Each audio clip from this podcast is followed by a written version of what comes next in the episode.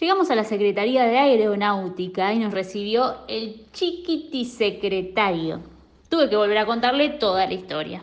Que se me había volado mi elefante de Ilan Kifki con el bombero de jinete. El chiquitisecretario oyó la historia muy asombrado y dijo que era la primera vez que se realizaba una hazaña semejante en el país. Me felicitó por tener un elefante tan inteligente, felicitó al capitán por tener un bombero tan valiente y no tuvo más remedio que felicitar también al comisario por tener un loro tan verde.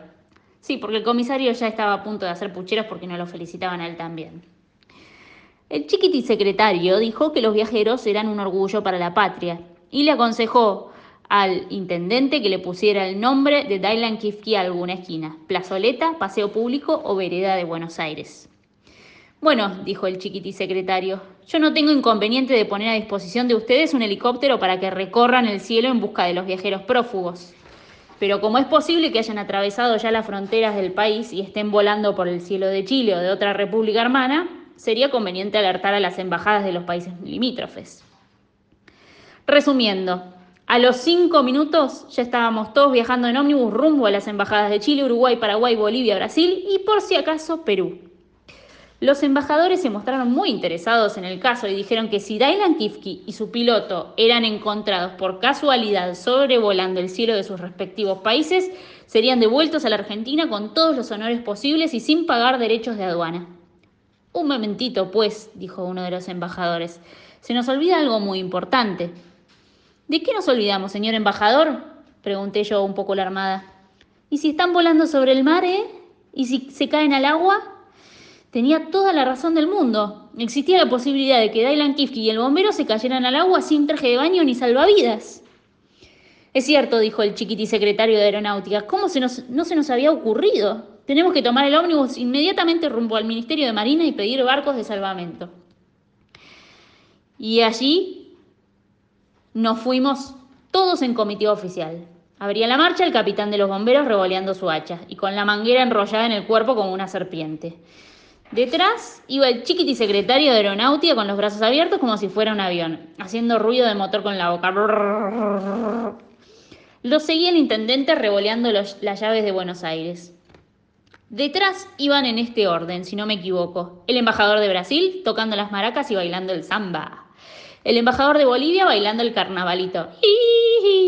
El, embajador de Uruguay bailando el candombe. Eh, el embajador de Paraguay chupando una naranja y bailando la polca, el embajador de Chile zapateando una cueca, el embajador del Perú cantando un guainito a grito pelado.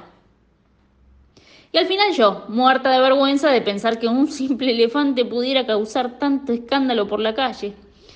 Llegamos al Ministerio de Marina y nos atendió un almirante barriga picante, todo de blanco, que parecía recién bañado en leche, tiza y almidón. Le contamos el caso y nos escuchó con mucha atención mientras fumaba su pipa y nos llenaba de pompas de jabón. El almirante llamó por muchos teléfonos, se rascó una oreja y por fin, poniéndose de pie sobre el escritorio, pronunció el siguiente discurso. Señores embajadores y otras personalidades aquí presentes, este ministerio no tiene inconveniente en poner a disposición de ustedes varias unidades de la Marina de Guerra para que colaboren en un eventual rescate de los viajeros, pero dado por los usodichos viajeros pueden haberse embarcado en un viaje de tipo espacial. Les recomiendo primeramente localizarlos desde el Observatorio Astronómico de La Plata.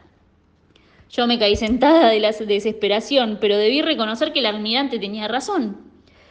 Había que mirar todo el cielo con telescopio y tratar de localizar a los viajeros antes de seguir adelante con los trámites.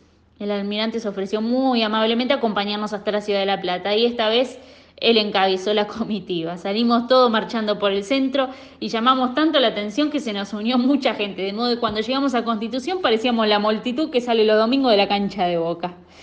El comisario Fuerza de Silbato, para y guantes blancos consiguió alejar a los curiosos y por fin subimos al tren. Ya iba a arrancar cuando el capitán nos contó a todos y comprobó que faltó, faltaba uno. Faltaba nada menos que el chiquitisecretario de aeronáutica, que como era muy bajito se había extraviado en la multitud. Fue corriendo a buscarlo y lo trajo de una oreja. Subieron cuando el tren ya estaba en marcha. Pero esto no era más que el comienzo de nuestras contrariedades.